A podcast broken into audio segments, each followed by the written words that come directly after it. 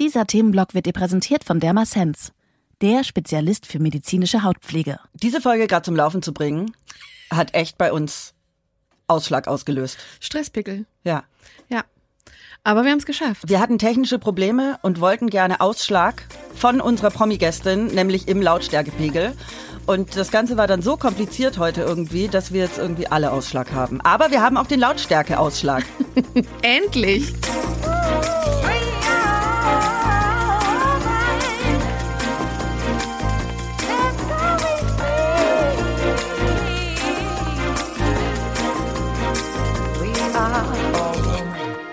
Hirn und Hupen mit Mia Bikawai und Vreni Frost. Wir sind angelangt bei unserer Promi-Folge und wir freuen uns riesig, dass wir heute über ein ganz, ganz wichtiges Thema sprechen mit einer sehr tollen Frau. Und wir sagen jetzt schon mal herzlich willkommen, liebe Susanne. Hallo Susanne. Hallo. Hallo. Wir stellen dich einmal kurz vor für alle, die dich noch nicht kennen. Susanne, Du bist eine der prominentesten Promi-Expertinnen, die Deutschland zu bieten hat. Du moderierst nämlich inzwischen seit fünf Jahren regelmäßig beim ARD-Magazin Brisant, Susanne Kleen. Und du hattest Persönlichkeiten im Interview. Davon können wir hier bei Hirn und Hupen nur träumen. Lady Gaga, Madonna, Tom Hanks, Robbie Williams, Naomi Watts, The Rolling Stones und, und, und, und. Mit denen allen würden wir gerne mal über Gesundheitsthemen plaudern. Aber wir freuen uns riesig, dass wir mit dir heute darüber ja nicht nur plaudern, sondern ein ganz ganz wichtiges Thema ansprechen, nämlich Hautkrebs. Du hattest 2009 mit gerade mal 27 Jahren selbst die Diagnose und hast über deinen Kampf gegen den Krebs auch ein Buch geschrieben. Und das Buch heißt mhm. 67 Prozent vom Glück. Denn deine Überlebenschance lag damals bei genau 67 Prozent. Du bist Botschafterin der Deutschen Krebshilfe und hast dich vor allem dem Thema Hautkrebsprävention verschrieben. Und natürlich verlinken wir euch alle Infos zu Susanne in unseren Show Notes. Bevor wir loslegen, Vreni Faktenschweinchen Frost hat mal wieder Fakten im Gepäck. Mhm. Vom Statistischen Bundesamt. Die Behandlung von Hautkrebs hat in Deutschland in den letzten 20 Jahren stetig zugenommen. Genauer gesagt, 2020 wurden 81 Prozent mehr Menschen im Krankenhaus stationär behandelt als noch im Jahr 2000. Insgesamt starben 2020 53 Prozent mehr Menschen an Hautkrebs als noch vor 20 Jahren. Mit weit mehr als 200.000 Neuerkrankungen pro Jahr ist Hautkrebs damit die häufigste Krebserkrankung in Deutschland. So, und mit diesem schönen Thema beginnen wir. Wie geht's dir denn heute, Susanne? Also mir geht's blendend, das muss ich wirklich sagen. Aber ehrlich gesagt, wenn ich euch so zuhöre, ich habe eine Gänsehaut bis hoch ins Gesicht weil es so schrecklich ist, dass die Zahlen so steigen, weil ja eigentlich die Sensibilisierung in der Gesellschaft eine viel, viel höhere geworden ist. In den 70ern und in den 60ern, da hat man sich ja noch gar nichts bei gedacht, wenn man knackebraun aus dem Sommerurlaub kam und im Garten gewerkelt mhm. hat und nie Sonnenschutz verwendet hat. Und gerade jetzt in den letzten, sagen wir mal, zehn Jahren, aber eigentlich schon so 20 Jahren, ist ja das Thema ein viel, viel zentraleres. Es wird viel, viel offener darüber gesprochen, auch wie man sich schützen kann und wie man sich eigentlich schützen muss. Und trotzdem steigen die Fälle. Und oh, da wird mir ehrlich gesagt gleich schlecht. Aber mir persönlich, danke der Nachfrage, geht es im Moment, und ich klopfe, wenn ich das sage, immer auf Holz. Ich habe so einen kleinen Tisch vor mir. Ähm, mir geht's sehr, sehr gut. Und meine Diagnose ist ja jetzt, du hast gesagt, 2009, am 8. Juni ist die, ja. An meinem Geburtstag. Ja, ist An, halt auch für mich wie ein krass. zweiter Geburtstag. Dann feiern Jahr. wir zusammen am 8. Juni. Mhm. Uh. Ach, crazy. crazy. Wie ist das auch, bei dir? Auch Zwillingsmädchen dann, ne? Natürlich. Ne? Ich habe ja dann am 12. Juni Geburtstag und das ist dann immer jetzt meine Feierwoche. Ach, Aber schön. 2009 war es eine Horrorwoche. Ja, eben, erzähl uns mal davon, wie das bei dir entdeckt wurde und wie du dich gefühlt hast, was du unternommen hast. Also das ist ehrlich gesagt durch einen großen Zufall entdeckt worden oder vielleicht vom Schicksal sogar. Das habe gar nicht ich entdeckt. Ich hatte ein Muttermal am Rücken, das ich nie selber gesehen hätte. Und ich hatte damals ganz frisch eine neue Liebesbeziehung und der hat das entdeckt. Wofür Liebe alles gut ist, ne? Ja, und ich bin nur zum Arzt, weil das A so frisch war und B es mir super peinlich war, dass der Mann gesagt hat, du hast da was am Rücken und das sieht komisch aus. Also mhm. ich bin aus Eitelkeit zum Arzt, weil ich dachte, das möchte ich aber nicht. Ich hätte mit keiner Silbe dran gedacht, dass das irgendwas Schlimmes sein kann. Null.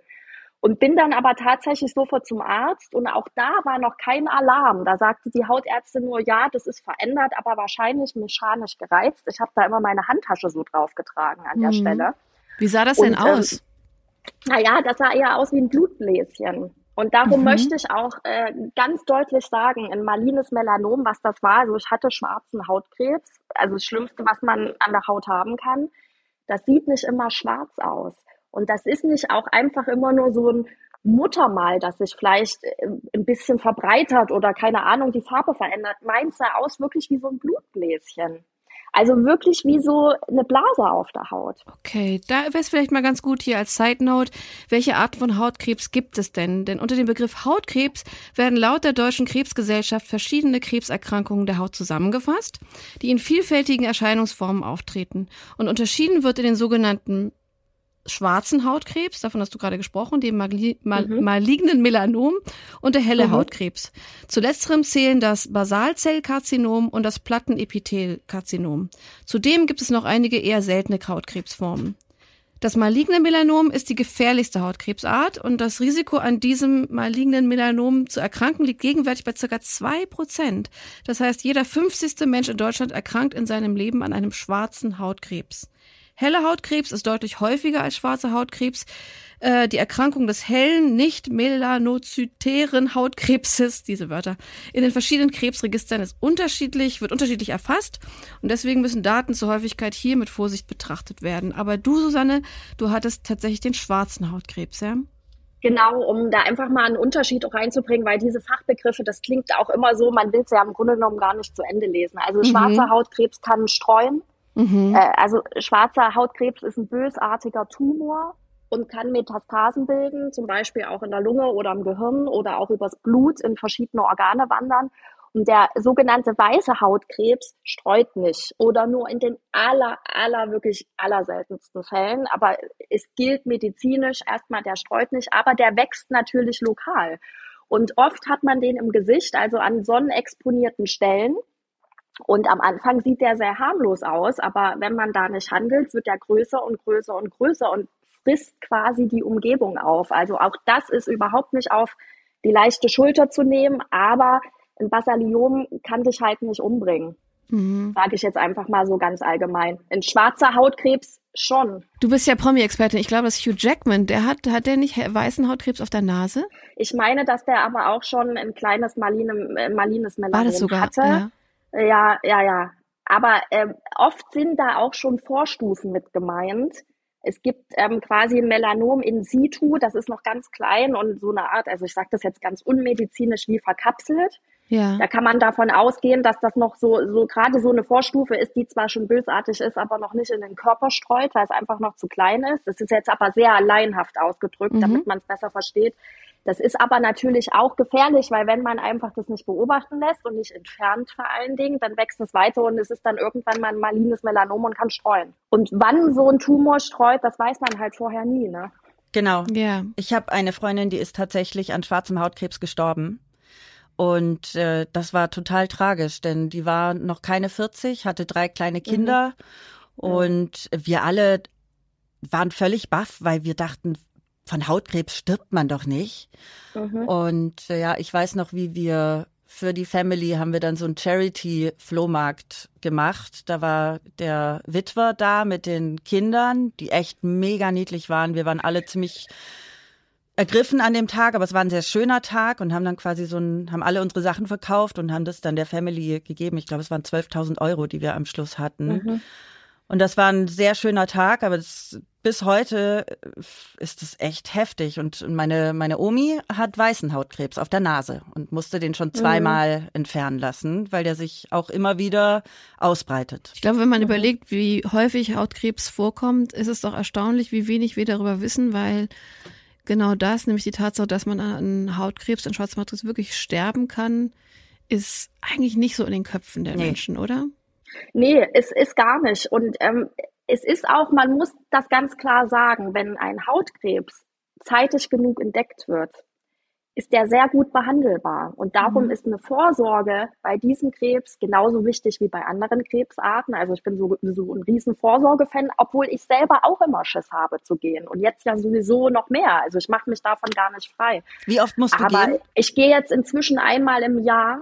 Das mhm. ist aber 14 Jahre her. Das fing an mit aller drei Monate und über einen sehr langen Zeitraum.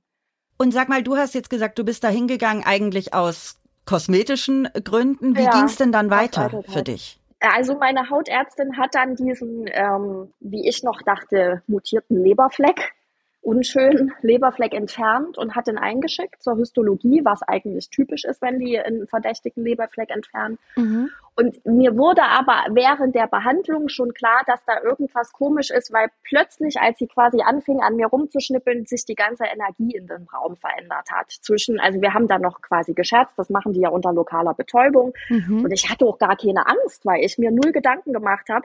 Und plötzlich sprach sie gar nicht mehr mit mir und entfernte mir auch noch einen Leberfleck am Arm auf der gleichen Seite, über mhm. den wir gar nicht gesprochen hatten. Und da dachte ich, okay, das ist jetzt komisch. Und dann rief sie mich zwei Tage später an und sagt, es muss noch mal äh, durch ein zweites Gutachten durch. Sie kann noch keine Entwarnung geben. Und da war mir, also das Wochenende, das war für mich gelaufen, weil da war mir klar, da kommt jetzt irgendwas. Das heißt, sie hat erstmal gar nichts gesagt, sondern du hast einfach nur gespürt, irgendwie nee, wird es jetzt ja, ernsthaft. Ja, ich habe das nur gespürt. Mhm. Und die OP war am Mittwoch, also dieses Entfernen war am Mittwoch und am Freitag kriegte ich quasi diesen unentwarnenden Anruf und Montag früh um acht kam Anruf, ob ich bitte sofort in die Praxis gehen kann. Und äh, um es äh, kurz zu fassen, ich war dann am selben Nachmittag noch in der Uniklinik in Leipzig und wurde da quasi aufgenommen und die haben mich nur noch mal gehen lassen, weil ich Geburtstag hatte dann in der Woche. Und das war dann Freitag und an dem Montag drauf bin ich dann in die Klinik gekommen. Also binnen einer Woche hat sich von einer aufstrebenden Fernsehjournalistin, die denkt, das Leben kennt noch keine Krankheit und viel Sonnenschein und vor allen Dingen Erfolg, die Suche nach Erfolg und Leistungsfähigkeit. Ich war wahnsinnig ehrgeizig, auch im Job vor allen Dingen. Ich kannte eigentlich nur den Job und mich auch nur als arbeitende junge Frau. Hat sich alles geändert. Binnen zehn Tagen lag ich plötzlich im Krankenhaus und keiner konnte mir sagen, wie es weitergeht. Denn auf meine Frage, muss ich denn jetzt sterben? Total theatral, aber das ist einfach so aus mir rausgebrochen konnte mir keiner eine Antwort geben, weil du dann erstmal durch Staging musst, die gucken, wie weit das dann schon ist. Und mein Tumor war schon sehr in die Tiefe gewachsen. Mhm. Und also ich kann mich noch erinnern, ich äh, lag in der Kernspintomographie und da war eine sehr, sehr junge Ärztin und da waren Studenten um mich rum. Und das war wirklich eine ganz furchtbare, erniedrigende Situation, obwohl die das sicherlich nicht so gemeint haben. Mhm. Und äh, dann bereiteten die mich auf die äh, Untersuchung vor und sie sagte da so locker über meinen Kopf hinweg, ja, also das ist ein Hautkrebs, das ist noch eine sehr junge Patientin, ist aber schon sehr tief gewachsen. Die Wahrscheinlichkeit, dass der schon gestreut hat, ist hier hoch. Hier In deiner Anwesenheit? Und da habe ich gesagt, Entschuldigung, ich höre hier zu. Ja, und ich möchte so. ganz kurz an dieser Stelle einhaken, denn das passiert vielen äh, jungen Frauen und auch Männern oder auch Älteren, dass die an der Uniklinik sind und auf einmal kommt der Oberarzt oder der Chefarzt rein oder der, der Stationsarzt mit sechs, sieben mhm. StudentInnen äh, im, im Schlepptau. Wenn ihr das nicht wollt, könnt ihr denen sagen, dass die rausgehen sollen. Ich habe das gemacht an der Charité, weil ich da einfach keinen Bock drauf hatte. Äh, ich lag da auf der Immunologie und ich weiß, wie traumatisierend das für ganz viele Leute sein kann. Deswegen an alle, die jetzt zuhören und die damit keine Erfahrung haben, solltet ihr jemals ins Krankenhaus kommen und da kommt so ein Pulk rein, schickt die raus, wenn ihr das nicht wollt. Ich hatte das die Situation aber auch mal ganz ähnlich, aber ich war zu schwach, um ja, was zu sagen. Ganz genau. Natürlich, ja. man ist zu schwach in so einer Situation. Man hat ja den Kopf voll, man fühlt sich plötzlich ungeliebt vom Leben, man fühlt sich im Stich gelassen, man hat Schuldgefühle. Ich hatte auch, ich kann mich noch erinnern, ich dachte auch die ganze Zeit, da bin ich jetzt vielleicht schuld, dass mir das gerade passiert. Also man ist mhm. wirklich geraubt von seinem Körpergefühl, wie man es davor kannte. Das ist plötzlich weg. Und da, also ich, ich bin eigentlich auch eine sehr selbstbewusste Persönlichkeit, aber als ich da lag, da war ich fragil hoch zehn. Das weiß ich noch. Darum finde ich das toll, Vreni, dass du das jetzt ansprichst. Und was ich gerne sagen möchte, wenn man so eine Diagnose bekommt, sofort nach psycho-onkologischer Unterstützung fragen. Ja, da mega. hat man ein Recht drauf. Das zahlt die Kasse. Und man braucht das. Ich finde, man braucht das. Und die Ärzte bieten das nicht an, weil die Plätze sind rar gesät und du bist einfach in dem Moment ja auch Alltag für Ärzte. Da denken die vielleicht auch nicht dran. Du bist ja dann kein Einzelschicksal, sondern quasi nur von zehn Patienten am Tag dann derjenige, der eine Krebsdiagnose bekommt.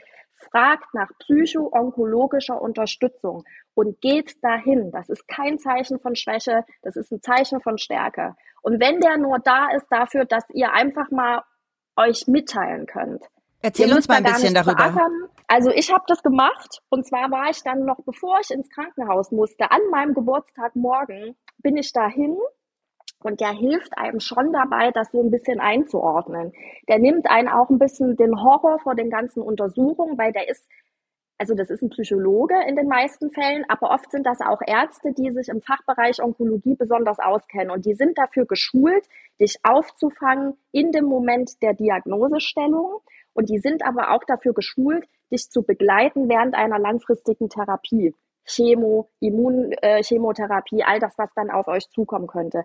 Und der fängt das so ein bisschen ab, der erklärt dir medizinische Details, aber der gibt dir natürlich auch Dinge an die Hand für Bewältigungsstrategien. Also wenn du das möchtest, übt er dann mit dir autogenes Training oder vermittelt dich an Selbsthilfegruppen. Der hat einfach wahnsinnig viele Adressen auch. Und der hört auch einfach zu. Und du kannst auch, wenn du das wünschst, deine Angehörigen mitbringen. Und der berät dann einfach in der Bewältigung. Ich finde das toll. Und ich finde sowieso, das muss man viel mehr enttabuisieren. Total, ich habe das noch nie gehört, dass man da einen Anspruch drauf hat. Ich habe gerade damit, ich habe gerade damit zu tun, weil äh, da geht es jetzt nicht um Hautkrebs, sondern um Brustkrebs. Ähm, das ist genau das und es wurde dann auch proaktiv angeboten. Ähm, Sehr gut. Und finde das super und ich war aber auch total erstaunt, dass es das gibt. Meine Frage wäre jetzt, weil in dem Fall, in dem Brustkrebsfall äh, gibt es eine Privatversicherung. Bist du äh, privatversichert oder gesetzlich? Nee, ich bin Kassenpatientin. Und es wurde dir auch angeboten. Das fände ich nämlich interessant, weil ich war mir ja. nicht sicher, ob das so eine wieder so eine Zusatzgeschichte nee. ist oder ob das wirklich für alle gilt. Aber, und das will ich auch dazu sagen, also bis auf die Ausnahme mit der Ärztin, die da die Studentinnen mit äh, an, an ja. den Start brachte, habe ich ausgesprochen gute Erfahrungen mit der Uniklinik Leipzig. Also ich bin bis heute, bis heute mit dem Herzen verbunden. Die haben das toll mit mir gemacht. Ich muss aber auch ehrlich sagen, dass in dem Moment, wo ich diese Unterstützung angeboten bekommen habe, weil ich wusste das auch nicht, ja. hatte ich ein bisschen das Gefühl, weil ich eigentlich wurde ich noch mal zur Arbeit geschickt die letzten drei Tage, mhm. weil er sagte, sie sind zwar sehr schwer krank, aber im Moment sind sie noch arbeitsfähig. Also gehen sie ruhig. Und da habe ich gesagt, ich muss vor der Kamera stehen. Ich fing damals gerade an zu reportern und so ein bisschen meine Schäfchen ins Trockene zu bringen. Und da sage ich, ich kann doch so nicht vor einer Kamera stehen und die sächsische Weinkönigin mitküren. Wie stellen ja. Sie sich das denn vor? Und da, und da fing ich furchtbar an zu weinen. Und daraufhin sagt er, wünschen Sie vielleicht psychoonkologische Unterstützung? Und ein bisschen hatte ah. ich in dem Moment das Gefühl, äh, dass mir äh, also, dass ich wie so einen Bonus gezückt habe. Und das finde ich schrecklich, denn egal, was man beruflich macht und noch viel, viel schlimmer zum Beispiel, wenn man Familienmama ist, mhm. braucht man doch sowas. Das ist doch viel schlimmer, als ob ich jetzt eine sächsische Weinkönigin oder nicht küre, wenn du plötzlich eine Verantwortung für andere Menschen hast und die vielleicht nicht mehr so ausführen kannst. Also ich möchte wirklich nochmal sagen, proaktiv ansprechen als Patient und der Arzt muss dazu Zugang gewähren. Man muss da auch ein bisschen für sich kämpfen selber. Ja, guter Tipp. Ich bin gerade beim Thema Brustkrebs positiv überrascht, muss ich sagen, wie, ich weiß, ich kann natürlich nicht für alle Krankenhäuser sprechen, aber es gibt auch sogenannte Brustzentren. Wir haben beim Brustkrebsthema, ja. das wird auch mal noch ein Thema bei Hirn und Hupen werden, ja wirklich auch extrem hohe Zahlen und da wird wirklich extrem sensibel mit der Thematik umgegangen, weil da sitzen dann im Wartezimmer von sehr, sehr jungen Frauen bis hin zu alten da Frauen wirklich alle da. Die Wartezimmer sind überfüllt und es wird sehr sensibel und gut mit diesem Thema umgegangen. Und in dem Fall muss ich sagen, deswegen hat mich das mit der Versicherung interessiert, weil ich da nicht sicher war, ob das ein Punkt ist, dass das direkt in der in der Betreuung am Anfang erwähnt wird, weil ähm, das betrifft wahrscheinlich alle Krebserkrankungen. Es nicht zu unterschätzen ist, was psychisch mit einem passiert in so einer Absolut. Situation. Das ändert alles. Das ändert wirklich alles. Wie ging denn dann deine Behandlung los und wie hast du das Ganze durchgestanden? Also meine Behandlung war dann ganz klassisch erstmal eine, eine größere OP. Man entfernt dann den Tumor mit einem Sicherheitsabstand. Und mhm. ähm, der hieß bei mir zwei Zentimeter, das klingt ganz klein, aber die zwei Zentimeter gehen in, links, in, rechts, ja. oben, ja, genau. unten in die Tiefe. Das ist ein und Riesenloch. Da haben, äh, ja, da haben die bei mir ähm, vorher äh, Haut gedehnt, mhm. die Haut an der Stelle gedehnt, damit sie nichts ähm, quasi woanders rausnehmen müssen. Ich hatte Glück, dass das ging. Dadurch dauerte das ganz lange. Da hatte ich dann quasi wie so ein Riesenballon an meinem Rücken dran, wo dieser Tumor saß. Dann haben die das rausgeholt, haben mir auf der linken Seite die Lymphknoten entfernt. Mhm. Und ja, so war das dann. Dann hat das geheilt und dann äh, war irgendwann klar, dass es, und ich muss nochmal auf Holz klopfen, nicht gestreut hatte aber halt so eine Größe insgesamt hatte, also eine Tiefe und auch äh, in, in der Tumor-Durchmessergröße an sich, dass sie eine 18-monatige Interferontherapie damals angeschlossen haben. Ich weiß, dass inzwischen die Entwicklung weitergegangen ist und man jetzt eine Interferontherapie an anderen Stellen oder erst später einsetzt, aber bei mir war das damals bei 1,8 Millimetern Tumorgröße und Clark Level 4. Kannst du Interferonentherapie noch mal kurz erklären, was das ja, bedeutet? Das ist so eine Art Immuntherapie. Mhm. Ich musste mich da dreimal die Woche spritzen. Das haben die mir auch beigebracht. Das ging in den Bauch. Mm, und das äh, programmiert dein Immunsystem so um, dass das Krebszellen, die irgendwo in dir rumschwimmen könnten, aufspürt und zerstört. Mhm.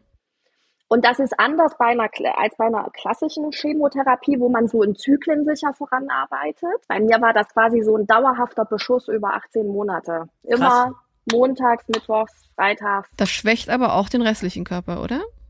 Also ich konnte wirklich die ganze Zeit nicht arbeiten.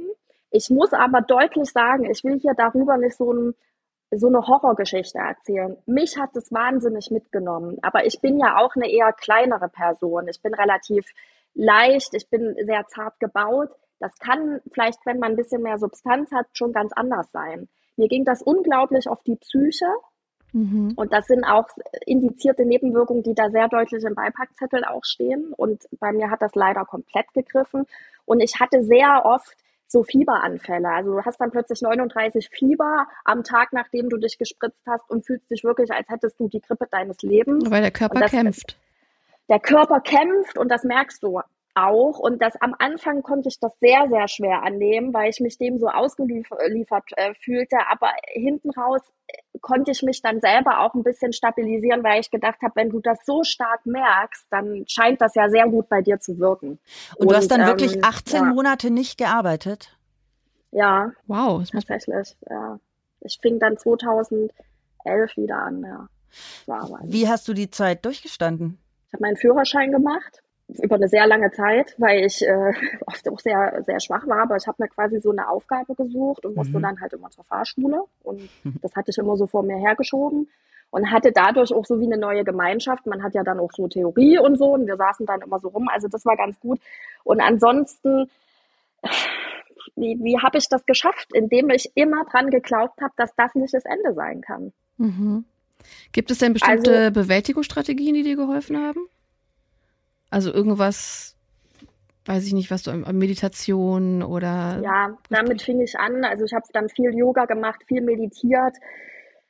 Ich war dann auch mal beim Reiki, so beim Handauflegen und so und habe so, obwohl ich jetzt gar nicht so Natur, also ich bin schon eine sehr große Verfechterin der Schulmedizin. Das, da habe ich auch nie irgendwie gedacht, ich mache nicht das, was mir die Ärzte an der Uniklinik sagen. Aber auch das muss jeder für sich selber entscheiden, hat jeder seinen eigenen Weg. Aber ich bin wirklich eine Verfechterin der Schulmedizin. Ich, ich kann euch das gar nicht so sagen, aber ich habe einfach den Glauben ans Gute auf eine ganz naive Weise nicht verloren. Mhm. Und habe immer gedacht, da kommt noch was. Und es kam ja zum Glück auch noch was. Ja, genau. Und es gibt ganz viele Momente jetzt in meinem Leben und das ist lustigerweise, ich war jetzt gerade beim Eurovision Song Contest in Liverpool. Ich berichte da ja seit vielen, das war jetzt mein Zehnter, seit vielen Jahren von und jedes Mal, wenn ich zum ersten Mal in diese Halle komme und diese Wahnsinnsbühne sehe und diese Zuschauerränge, fange ich an zu weinen und schicke wirklich ein Stoßgebet in den Himmel und denke, danke, dass du mich noch da gelassen hast. So. Was hat es ja. mit dir gemacht alles? Wie hat sich dein Leben verändert? Was, ich sag ja mal, man nimmt ja auch irgendwas mit aus solchen Zeiten. Ja, also ich, ich bin, glaube ich, ähm, eine ganz andere dadurch geworden. Ich war davor sehr ungnädig mit anderen, aber vor allen Dingen mit mir selbst. Ich war wahnsinnig streng mit mir und sehr auf Leistung aus und sehr aufs Funktionieren. Das bin ich immer noch, aber auf eine ganz andere Art. Ich bin ganz viel weicher geworden, wahnsinnig demütig, liebevoller, nachsichtiger, vor allen Dingen mit anderen. Mit mir selber muss ich das noch lernen. I feel you. Ja. ja. So much. Aber, aber ich gucke halt in, in eine gnadenvolle Weise aufs Leben und habe vorher ganz viel die schönen Sachen nicht erkennen können oder mir nicht erlaubt, die zu erkennen und jetzt kann ich das. Und je älter ich werde, umso mehr, es geht uns allen so, da muss ich keinen Krebs gehabt haben, aber ich lerne mich gerade noch mal extrem zu fokussieren und ich glaube, das hat aber auch ganz, ganz viel damit zu tun, dass ich jetzt über 40 bin und dass bald die 15 Jahre aufgeklärt, also nicht nur die 10, sondern jetzt sind sogar schon 15 mhm. Jahre, die ich überleben durfte. Und dass ich äh, irgendwie denke, dass also mir so viel Segen danach geschenkt worden. Und das hätte ich gar nicht erkannt, wenn ich damals den Krebs nicht gehabt hätte. Also so blöd das klingt, ich bin, ich möchte es nicht nochmal erleben müssen. Ich wüsste aber, ich würde auch das dann versuchen durchzustehen und zu schaffen. Aber ich finde es gar nicht so doof, dass ich das damals hatte. Wisst ihr, was ich meine? Ja. Ich glaube, ich bin ein besserer Mensch geworden. Absolut. Werbung Mia, Ja, Vreni? Hautprobleme können ja wirklich so wahnsinnig vielseitig und unterschiedlich sein. Und auch wenn sie noch so klein sind, heißt das nicht, dass sie dich nicht trotzdem irgendwie beeinträchtigen. Oh ja, klar. Wir wissen ja, dass sich Hautprobleme auch auf deinen Selbstwert und deine mentale Gesundheit auswirken können. Ja, vor allem, wenn sie im Gesicht stattfinden. Hm. Aber zum Glück gibt's dafür ja die ein oder anderen Mittelchen. Die Crème de la Crème sozusagen. Beispielsweise bei stark geröteten Wangen und erweiterten Äderchen. Oh ja, habe ich auch. Dermasens, unser Spezialist für medizinische Hautpflege, hat hierfür die Rosamin-Serie entwickelt. Die reinigt und pflegt zu Rötungen neigende Haut und beruhigt sie mit antiirritativen Wirkstoffen. Das ist also ein sogenannter pflanzlicher Fünffach-Anti-Rötungskomplex. Aber ja, die Rosamin-Serie habe ich auch getestet und da gibt's die ganze Palette. Von der Reinigung bis zur Nachtpflege. Dermasense bietet mit solchen abgestimmten Serien Pflege für jeden Hauttyp an und achtet auf höchste Wirksam und Verträglichkeit. Ja, und nicht nur wir können sie wärmstens empfehlen, sondern auch DermatologInnen. Und zwar seit über 30 Jahren. Ihr findet die Produkte übrigens alle in der Apotheke eures Vertrauens und bei uns in der Insta-Story. Genau. Denn wir verlosen in unserer Insta-Story ein individuelles Hautpflegepaket mit fünf Produkten. So. Diese, aber auch alle weiteren Infos findet ihr wie immer auch in unseren Shownotes. Na klar. Werbung Ende. Ich weiß total, was du meinst. Ich hatte das vor, äh, vor drei Jahren. Also mit Mitte 40, ähm, etwas später als du, aber ich würde immer noch sagen, in der Blüte des Lebens. Dass ich, äh, das war nicht Krebs, aber ich bin auch praktisch dem Tod von der Schippe gesprungen. Und ich von Ja. all dem, was du gerade sagst, das fühle ich so sehr. Ähm, weil es einem erstens natürlich zeigt, von einem Moment auf den anderen kann es vorbei sein. Und wenn Mhm. du es dir dann aber vergönnt ist, weitermachen und weiter da sein zu dürfen, dann schaust du anders aufs Leben, du schaust anders auf dich. Die Demut kann ich komplett nachvollziehen. Aber ich fühle es auch total, dass du sagst, so, denn die innere Kritikerin, die, die, diese, das ist immer noch das Härteste. Aber auch da wird man weicher. Und ähm, so schön es ist, ich meine, so schlimm es ist, dass es dir mit 27 Jahren schon passiert ist, hast du natürlich jetzt ähm, wirklich einen sehr guten äh, Forecast für the years to come und im Grunde, wenn man es so sehen möchte, noch mehr Zeit und früher diese, diese Erkenntnis schon haben dürfen. Ja, total. Das sehe ich genau, wie du das sagst. Absolut. Aber natürlich ist so eine gewisse Zerbrechlichkeit und Verletzlichkeit, die, die wird jetzt wieder stärker, weil ich natürlich auch nicht naiv bin und bei jeder Vorsorgeuntersuchung, wo ich nochmal sage, geht, geht, geht, Prävention ist das A und O, sitze ich jetzt aber natürlich auch da und da weiß ich, dass ich in meinen 30ern hatte ich mal so eine Phase, wo ich dachte, ach komm, soll die mal gucken, na, dann muss es wieder rausgeschnitten werden. Also ich habe ganz viele Leberflecke an meinem Körper, die jetzt nicht mehr an meinem Körper sind, dafür ganz, ganz viele Narben. Also es ist Mhm. auch der Preis und der Weg, den du dann halt gehst nach einer Hautkrebserkrankung. Aber jetzt denke ich natürlich, damals war das auch irgendwie, und es klingt ganz schrecklich, was ich jetzt sage, aber ich war damals so jung, das hatte schon fast wie aus dem Film. Das war schon fast normal, dass ich das überleben muss. Wisst ihr, was ich meine? Das hatte sowas, das war wie so ein Abenteuer, weil man ja auch jeder sagte mit 27 schon Krebs, naja, das gibt's ja kaum Hautkrebs so zeitig. Jetzt bin ich plötzlich auch jemand über 40. Mhm. Und da würde kein Arzt mehr sagen, ach Mensch, scheiße, Frau Kleen, jetzt schon Krebs. Diese, Tragik, in die ich mich damals auch reinflüchten konnte, wie so eine Stummfilmschauspielerin, der das mhm. so passiert und man lässt sich da so sehnsuchtsvoll auch reingleiten. Die gäbe es jetzt nicht mehr. Jetzt wäre das pure, harte Realität. Wisst ihr, was ich meine? Ja. Mhm. Diese so. Flucht, die ich damals in meinem Kopf hatte, die gäbe es jetzt nicht mehr. Und das sind Dinge, über die ich jetzt anfange, sehr viel nachzudenken. Vielleicht war es aber auch so ein Motor für dich, dass du gesagt hast, das kann jetzt einfach nicht sein, dass es das gewesen ist. Das war vielleicht auch so ein Motor, der dich im Grunde hat so sehr an Heilung und, und äh, an das Weiterleben glauben lassen. Ja. So eine gewisse so eine Art so, nee, nee, nee, nee, das kannst jetzt, das, das ist einfach nicht. Und ich kann mir aber vorstellen, ich will jetzt nicht ständig auf dem Brustkrebsthema rumhacken, aber Frauen in zwischen 40 und 50 oder 40 und 60 vielleicht sind da ja sehr, sehr oft und viel betroffen von. Und die befinden sich eigentlich in so einer Situation, in der man eben nicht sagt, so jung Krebs.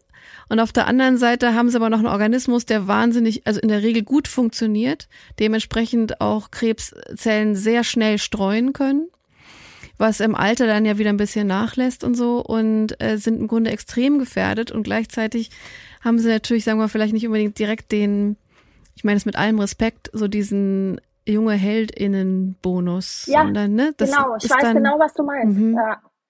Und darum ist das so wichtig, dass wir jetzt drüber sprechen, weil natürlich, und du sagst es gerade, ein Organismus, der noch super funktioniert, wir werden ja alle älter und somit mhm. sind wir jetzt an einem Punkt eigentlich auch noch jünger als die Generation vor uns. Ja. Da war man mit Mitte 40 dann auch wirklich eine Frau mittleren Alters. Und wenn ich uns jetzt so sehe und wie wir auch sprechen, wir sind alle noch total jung, weil sich ja alles geändert hat. Ja, absolut. glücklicherweise, aber auch wie wir miteinander umgehen, wie wir füreinander sorgen, wie wir für uns sorgen. Und darum ist es umso wichtiger, weil die Überlebenszeit nach so einer Krankheit kann ja jetzt glücklicherweise immer länger werden. Man muss es mehr in den Fokus stellen und enttabuisieren. Und darum bin ich euch so dankbar, dass wir da heute drüber sprechen können, weil egal ob jetzt Hautkrebs oder Brustkrebs, Krebs ist beschissen. Richtig beschissen. Aber ja. ist immer weiter auf dem Vormarsch. Ja. Und wir müssen da wie, wie einen Kreis bilden, uns alle zusammenfassen an den Händen und vor allen Dingen wir Frauen, weil wir immer aufs Funktionieren gedrillt sind und auch das schaffst du und viele sind Mütter und dadurch natürlich noch mehr getrieben, weil dann plötzlich so ein kleines Leben ist, für das man Verantwortung hat ich bin keine Mama oder noch keine Mama, aber trotzdem kann ich das nachvollziehen, weil ich habe Kinder in meinem eigenen Umfeld und da mhm. denke ich manchmal, oh mein Gott, wenn du damals ein Kind gehabt hättest. Also drüber sprechen ist ganz, ganz wichtig und nicht mehr dieses Ding, Krankheit ist ein Makel. Das ist kein Makel, das ist einfach ein Abenteuer oder also ein schlechtes Abenteuer, was das Leben für einen bereithält oder eine Aufgabe. Ich will vielleicht lieber Aufgabe dazu sagen. Aber wir müssen uns anvertrauen einander. Und es und ist was ganz Normales. Geben, umso, ja, umso weniger hat man vielleicht, man hat immer Angst, aber damals war das ein Riesenthema, wem sage ich das jetzt mhm. und wie gehe ich denn damit überhaupt um? Hast du so eine so. Art Stigma gespürt, dass du dachtest, ich kann das jetzt gar nicht so jedem sagen? Ich habe für mich entschieden, dass ich das sofort allen sage in meinem mhm. Umfeld, weil ich nicht wollte, dass man gerade äh, in, in meiner Arbeit sagt, die Susanne kann jetzt eine ganze Weile nichts drehen und dann sehen die mich in der Stadt Eis essen. Ja. So. Okay. Weil das dann Fragen gibt. Was, was, warum kommt die denn nicht? Was hat die denn? Und am Anfang sieht man ja auch noch aus wie immer. Das kommt dann später, dass man ein bisschen gezeichneter wird und wenn man Glück hat und es besser wegsteckt, dann sieht man es gar nicht. Mhm. Und darum wollte ich sofort, dass das jeder weiß und weil ich auch von Anfang an wusste, ich will mich dann irgendwann mal wahrscheinlich auch engagieren. Dadurch wusste ich, dass ich das nicht unter, also ich wusste damals schon, ich will damit offen umgehen. Aber ich habe zum Beispiel Stigmata gespürt, was andere Krankheiten betrifft. Ich habe damals einen alten Klassenkameraden auf der Straße getroffen, war ein Schatten einmal, äh, ein, meiner selbst. Und da fragte der mich, wie es mir geht. Und ich so im Moment ehrlich gesagt nicht so gut. Und da sagte der ganz abwertend, das sieht man schon von Weitem, dass du Magersucht hast. Oh, wow. wow. wow. Bitte was? Bitte was? Ja. Ja.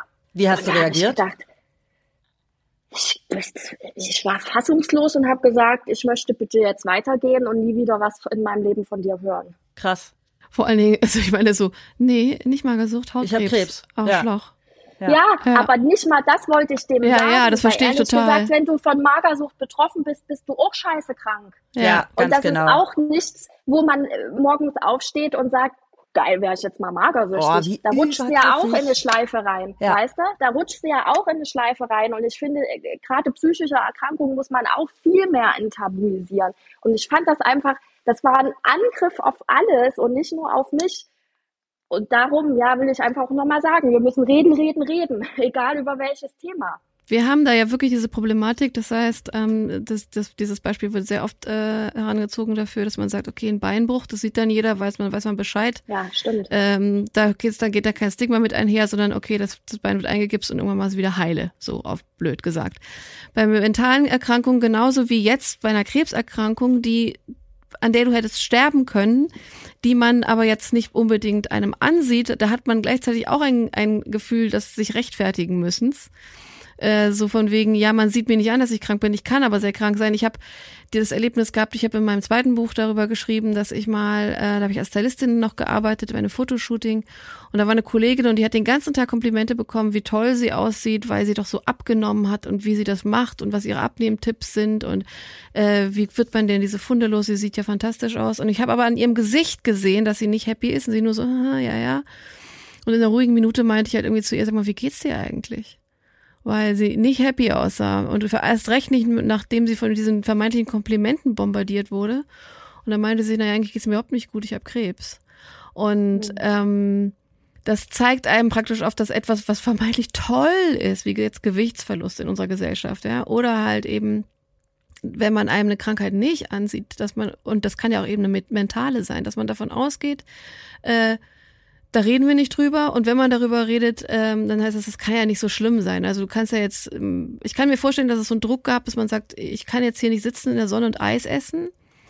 Oder vielleicht nicht in der Sonne sitzen, aber Eis essen und äh, unterm Schirm, ja. unterm Schirm, ja, genau, aber eigentlich ja. äh, könnte es jetzt gerade sein, dass das Leben vorbei sein könnte. Aber dadurch, dass ich nicht aussehe wie der sterbende Schwan, habe ich irgendwie so eine Art Rechtfertigungsdruck. Das muss auch nochmal hart sein, oder? Ah, nee, das habe ich ehrlich gesagt nicht so gefühlt, mhm. aber das liegt auch an meinem Umfeld, weil die mir wirklich immer gespiegelt haben, jeder Tag, wo du dich fühlst, bitte genieß das Leben und also auch, und das muss ich wirklich sagen, der MDR hat mir nie das Gefühl gegeben, ich könnte nicht wiederkommen oder ich würde okay. meinen Job verlieren und das ist ein Riesenluxus. Ja, mega. Und ja.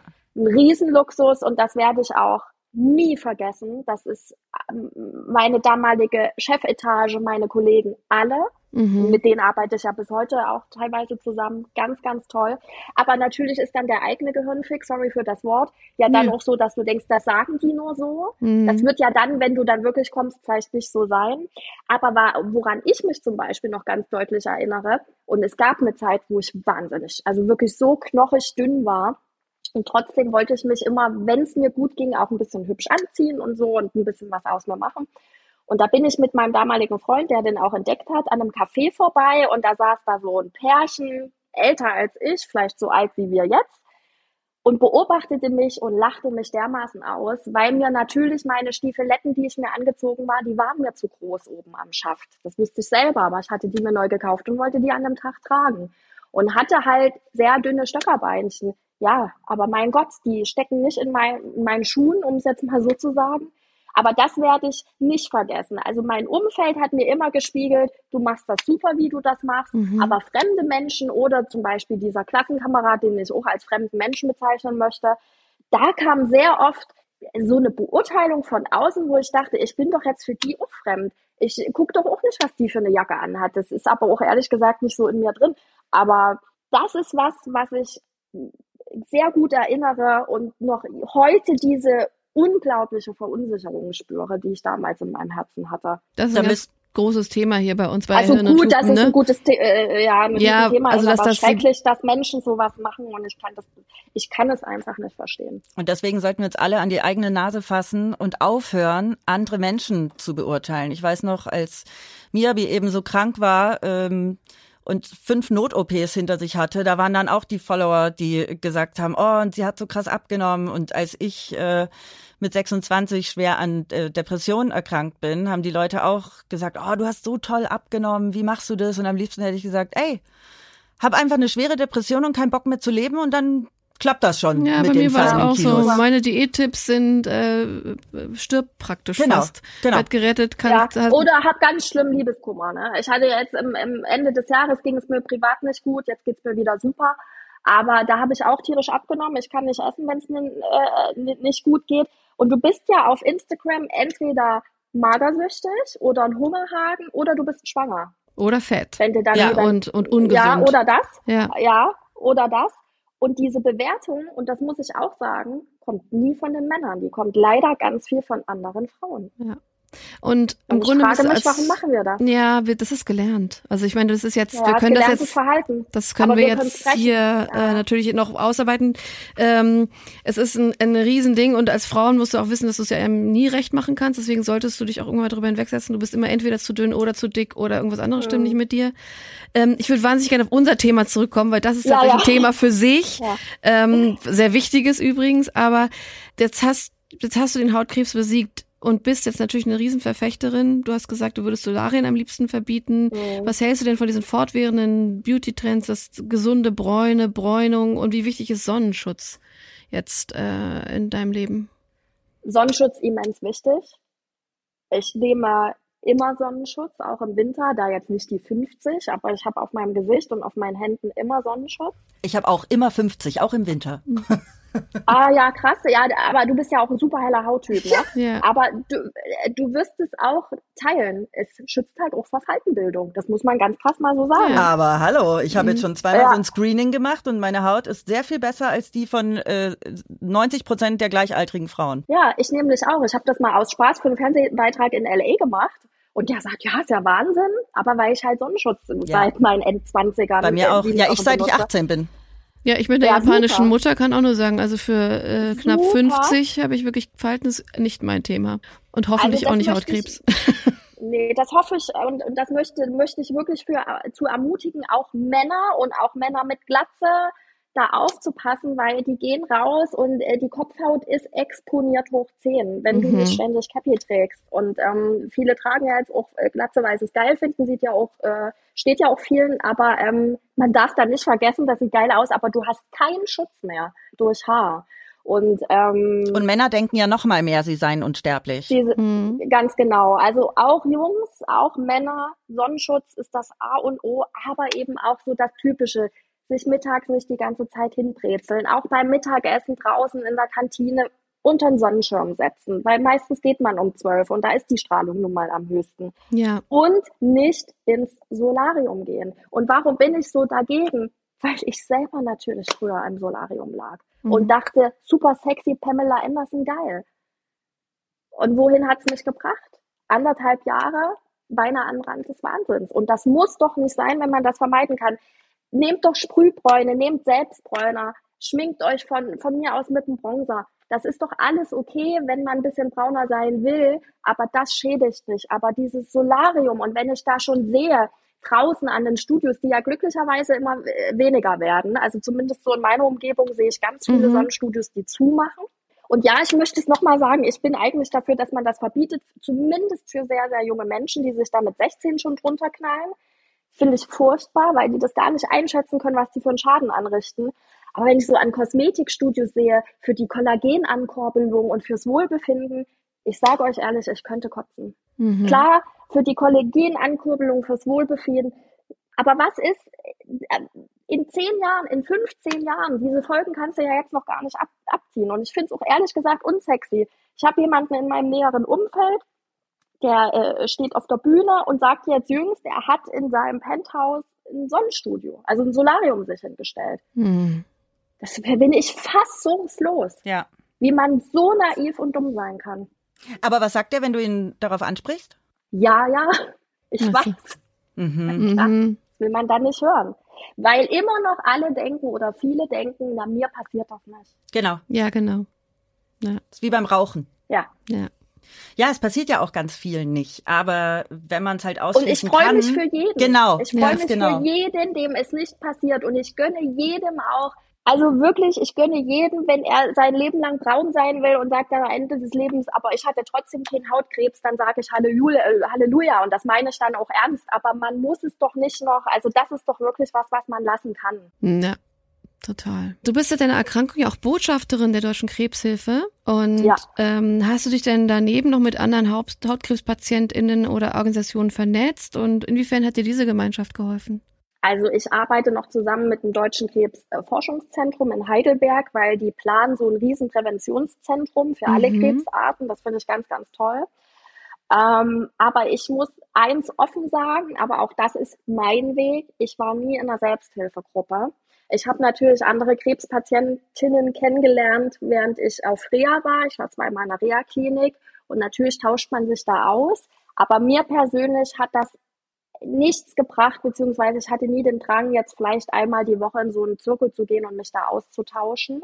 Das hat aber bei mir auch was mit Selbstschutz zu tun, das sage ich ganz offen. Ja. ja, und ganz vielen Menschen bringt sowas auch enorm viel. Also ich glaube, da kommt es auch ganz Eben. darauf an, genau. wie man selber ja, ist. Genau, und wie man sich am wohlsten fühlt. Ich glaube, das Wichtige das hat ist auch viel was ja mit Resilienzfähigkeit zu ganz tun. genau. Und, ja. Ähm, äh, ja, und die ist bei jedem anders ausgeprägt und da soll man aber bitte auf sein eigenes Bauchgefühl hören und nichts ist falsch und alles ist richtig, was das betrifft. Ja, und Leute ich, verarbeiten ja auch unterschiedlich, ja. ne? Also genau. unterschiedliche Formen der Verarbeitung. Ich glaube, das Wichtige ist, dass man, dass man darauf hinweist, dass es diese Möglichkeiten gibt.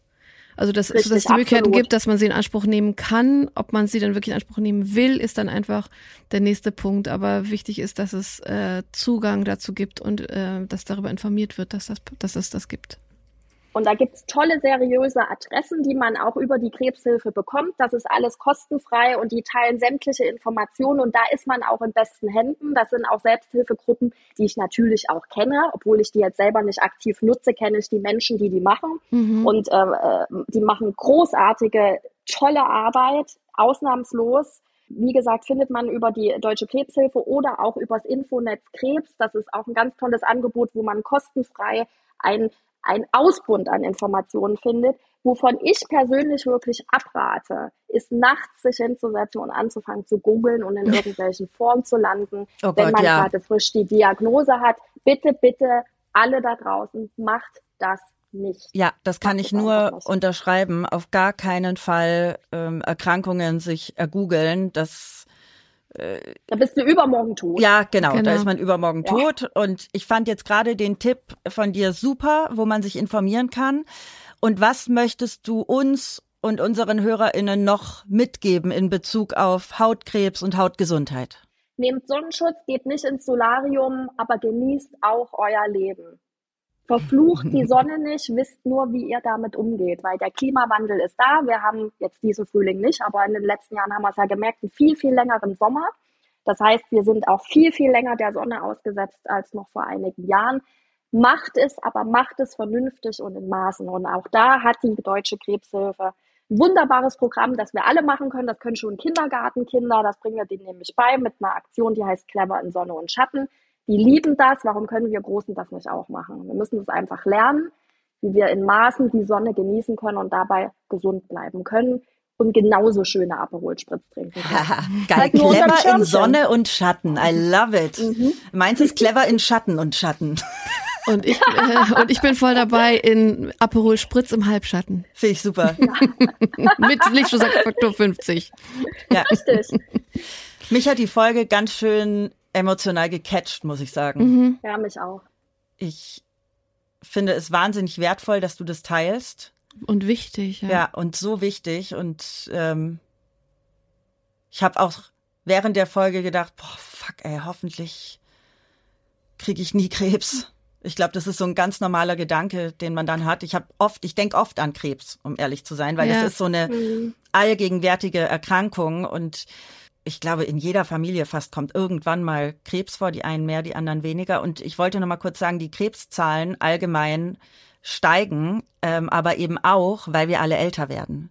Und mhm, genau. äh, je älter wir werden, desto eher tritt da eben auch mein Krebs auf, weshalb die Zahlen hierfür natürlich auch nach oben gehen. Und ja, ich glaube, das ist ein Thema, was uns alle immer beschäftigt. Immer mehr beschäftigen wird. Aber man muss auch sagen, ehe wir jetzt alle eine Gänsehaut kriegen und in Selbstmitleid versinken. Ich habe die Gedanken übrigens genau wie du. Ich denke, oh, hoffentlich kriege ich das nie wieder und hoffentlich mal nie einen anderen Krebs. Aber die Medizin entwickelt sich von Monat zu Monat zu Monat Genau. weiter. Und es gibt Forschungen, es gibt viel mehr Möglichkeiten als noch vor 10 Jahren, 15 Jahren, 20 Jahren. Ganz genau. Wir Krebs müssen ist kein alle- Todesurteil mehr. Nein, und wir müssen alle unsere Angst überwinden und immer schön zu allen Vorsorgeuntersuchungen gehen. Auch die Männer sollen bitte zu ihren Vorsorgeuntersuchungen gehen. Die zahlen die Kasse und natürlich ist das ein beschissener Tag, bis man dann die Ergebnisse bekommt. Aber wenn man dann was findet, ist es hoffentlich rechtzeitig erkannt und dann geht man da durch. Ganz Es genau. ist eine beschissene Aufgabe, aber es kann eine Aufgabe sein, die dein Leben auch neben all dem Stress und der Angst bereichern kann.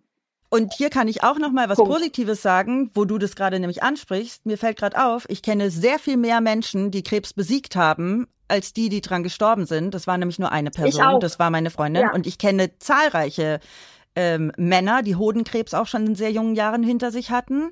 Ich habe Freundinnen, die Brustkrebs äh, besiegt haben. Und ja, ich kenne tatsächlich sehr viel mehr Menschen, die Krebs überwunden haben. Ich muss das auch sagen, mittlerweile allerdings. Also ähm, Ja, ja. die Geschichten waren in meiner Kindheit und Jugend im Umfeld, äh, gerade meine Eltern, sehr viel mit anderem Ausgang und da hat sich signifikant was verändert. Und jetzt kenne ich Gott sei Dank auch mehr Brustkrebs, Hautkrebs, Hodenkrebs, äh, SurvivorInnen Ja, mega. als ähm, Opfer, wenn man so will.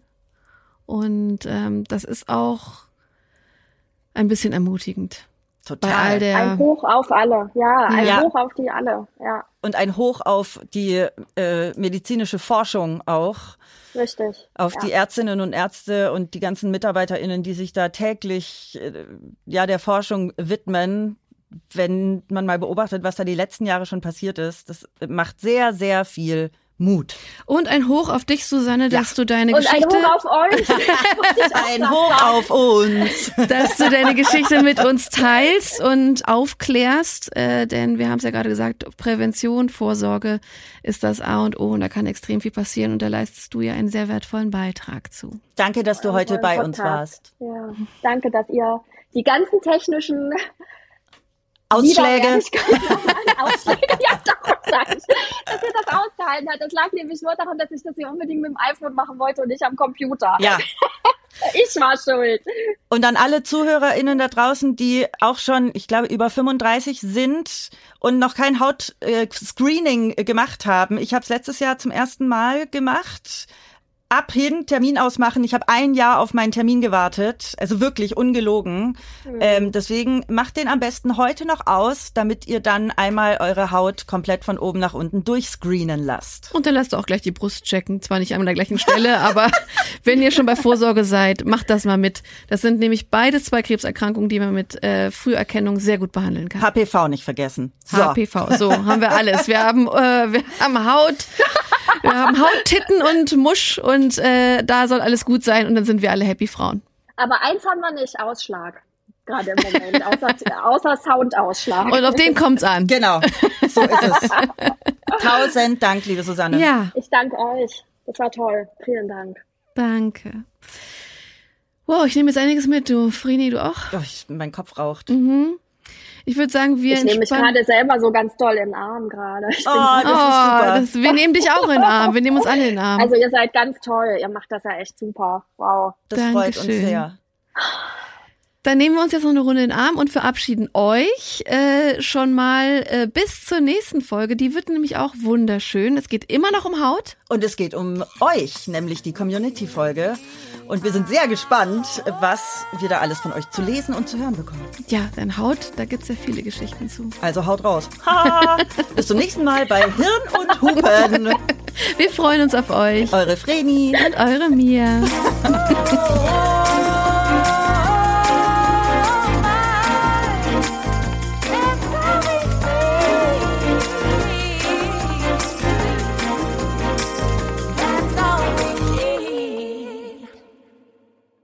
Dieser Themenblock wurde dir präsentiert von Dermasense, der Spezialist für medizinische Hautpflege.